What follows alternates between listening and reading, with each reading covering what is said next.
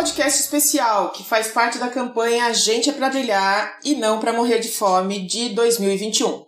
São quatro blocos programados para serem apresentados, um em cada sexta-feira do mês de outubro, como episódios individuais. Em todos eles, falaremos sobre cultivar. Na apresentação, Cláudia Violi e a idealização é de André Luzi. No primeiro episódio, Vamos falar sobre cultivar a solidariedade, assistência alimentar e o direito humano à alimentação. No segundo, o tema é cultivar a agroecologia, falando de práticas de plantio, compostagem e economias transformadoras. Na terceira edição da série, vamos cultivar a cultura política, com escolas de ação direta e ativismo alimentar. E no quarto e último episódio, o cultivar se transforma em nutrir. Nutrir a organização popular assembleias populares, dos coletivos, movimentos e fóruns. Fique com a gente!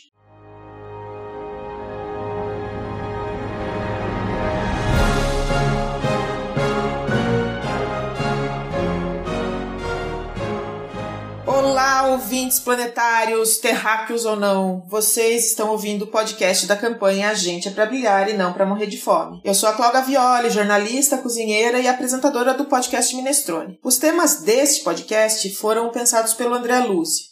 O roteiro, a produção e a edição é da equipe do Minestrone, cabe tudo aqui dentro. Olá, olá Cláudia. Oi ouvintes. Aqui André Luzi, eu sou pesquisador e ativista alimentar. Entre alguns coletivos eu faço parte do Banquetaço. E neste segundo episódio vamos falar sobre cultivar a agroecologia. Sabe o que é agroecologia? Nós vamos abordar práticas de plantio, compostagens e economias transformadoras. É, no episódio passado, o nosso tema foi cultivar solidariedade, assistência alimentar e o direito humano à alimentação. Se você ainda não ouviu, assim que terminar esse episódio aqui, toca o outro lá no seu radinho. Se você ouviu, mande para os companheiros, contribua com o movimento, chame mais gente, conscientize quem você puder sobre os temas da campanha A Gente é para Brilhar e não para morrer de fome. Esse é o segundo ano da campanha Gente para Brilhar. No ano passado, a gente fez barulho. Foi uma mobilização linda, cheia de gente interessante se engajando, discutindo, formando roda, indo para as ruas virtuais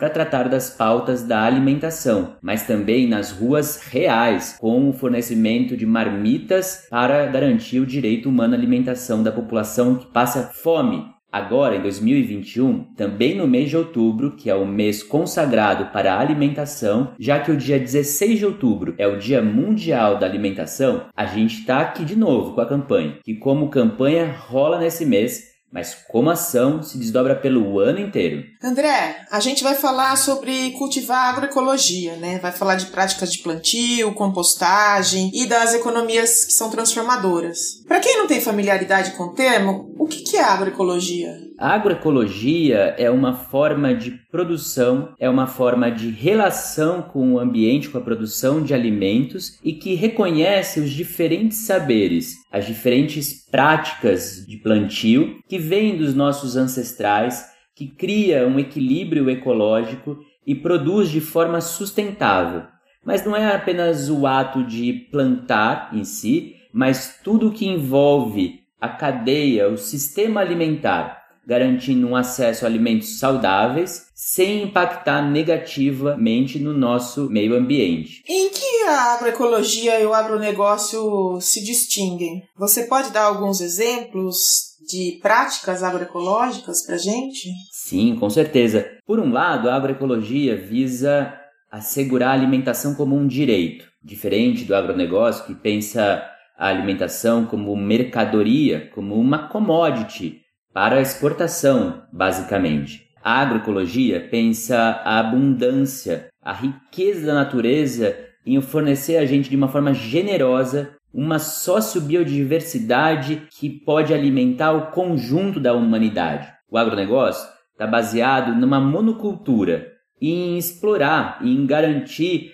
melhor rentabilidade e, de certa forma, prejudicar o ambiente, o solo as pessoas utilizar, infelizmente, agrotóxicos, que são venenos, que contaminam o solo, contaminam as águas, contaminam o ar e pode deixar um rastro de má desenvolvimento da nossa saúde por um longo prazo. É bem prejudicial, né? Exato, ele é, é muito ruim para a nossa saúde e traz impactos negativos que nós podemos ver seus resquícios em diferentes períodos históricos e também um grande prejuízo econômico no campo da saúde porque ela traz contaminação para quem manipula esses produtos tóxicos, ele traz desenvolvimento de doenças relacionadas a esses produtos para quem o consome e também um descontrole, porque ele faz uma interação no ambiente que nós não temos condições de perceber. É aí que está essa forma físico-química em que esses produtos interagem com o conjunto dos outros elementos que estão na natureza. Mas então vamos falar de agroecologia. Quem já tem essa prática incorporada e serve de exemplo para quem nos ouve entender direitinho? Ah, nós temos uma variedade de práticas que passam pela produção, pelos grupos de camponeses e camponesas, de trabalhadores rurais sem terra. Temos também de uma longa data ancestral as experiências dos nossos irmãos e irmãs quilombolas e também dos nossos povos originários, os povos indígenas, que foram cuidando da terra e desses saberes. Nós também temos muitas iniciativas que ganham cada vez mais espaço de um saber agroecológico nas escolas, tanto para o acesso ao alimento na alimentação escolar, mas também integrando o currículo das escolas. E aí nós temos uma potência de formar desde a mais tenra idade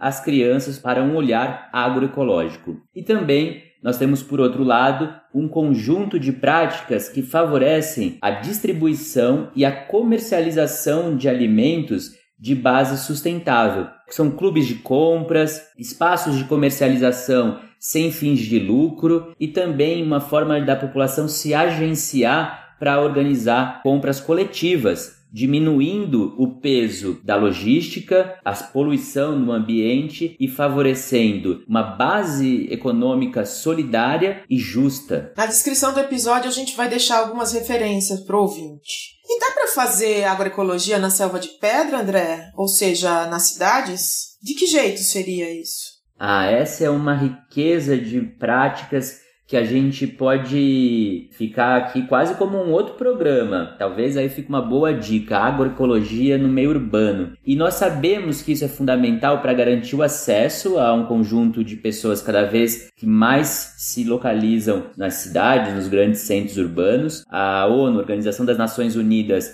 vem demonstrando que até 2050 80% da população estarão nas cidades e manter práticas agroecológicas na cidade evitam a pressão ao campo, aos rios, às florestas e ajudam a equilibrar o nosso ambiente na cidade. Da mesma forma, ela não precisa ficar restrita às bordas das cidades. Essas práticas agroecológicas, elas podem estar nas praças, podem estar nas casas, podem estar nos conjuntos habitacionais, podem estar nas escolas. Então não é um olhar apenas de grandes espaços de plantio, de cultivo, mas é uma outra forma de nos relacionarmos com a cidade. É produzirmos a cidade que queremos, acolhedora, transformadora e que cuida do ambiente para as presentes e futuras gerações. E como que as pessoas podem se envolver? Você acabou falando agora, né? Com o conceito da agroecologia.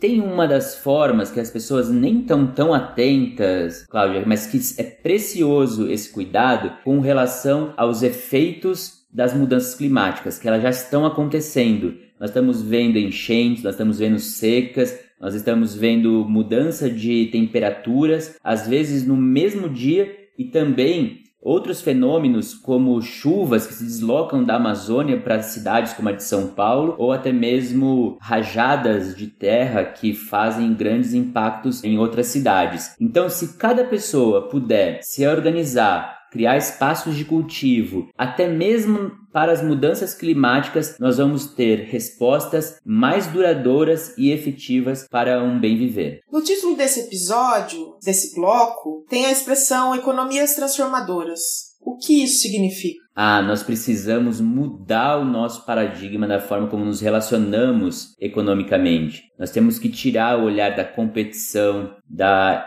forma de exaurir os nossos recursos naturais Nós temos que criar um outro patamar de relações de troca e de compra para que a gente tenha mais consciência do que estamos produzindo, de como é produzido, como ela produz opressão, porque muitos dos produtos, para serem base dos nossos bens, eles necessitaram passar muitas vezes por trabalho análogo ao escravo, a utilização de mineração irregular, conflitos políticos e conflitos agrários e também de mineração que nós não podemos deixar perpetuar. Então as nossas escolhas contam muito, tanto do ponto de vista ambiental, mas também das relações humanas. E nós não podemos deixar perpetuar a opressão, os abusos e a exclusão de uma grande parcela da sociedade que não pode contar com o acesso aos mais diferentes direitos. E tem uma outra coisa que o Pepe Mujica, um político do Uruguai, sempre nos atenta, que é ao produzir, ao nos dedicarmos tempos a produzir, estamos gastando tempo de vida. E nós temos que olhar os exemplos da pandemia e com esses aprendizados criar uma outra relação de cuidado,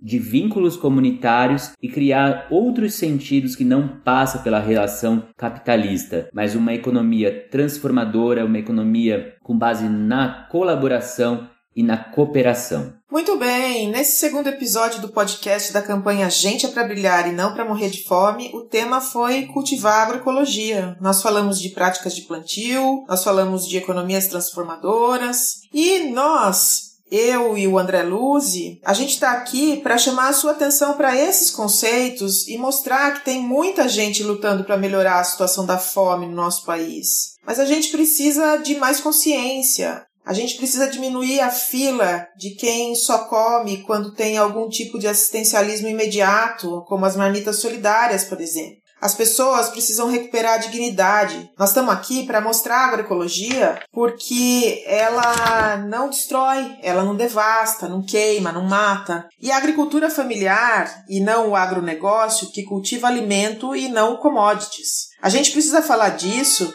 e tá chamando você para esse engajamento. Ninguém tá dizendo para você plantar uma floresta aí no seu quintal. Até pode, mas cada um tem uma experiência, uma história que pode contribuir com a comunidade. Todo mundo tem algo para compartilhar. Exato, e no próximo episódio o tema é cultivar a cultura política, com escolas de ação direta e ativismo alimentar. A gente preparou um roteiro para explicar como é que a gente cultiva ideias para melhorar a alimentação no planeta. Não deixe de ouvir. Divulgue esse trabalho para os amigos. Mande esse áudio para quem você sabe que nunca ouviu falar sobre isso. É tempo de conscientizar que gente é para brilhar e não morrer de fome.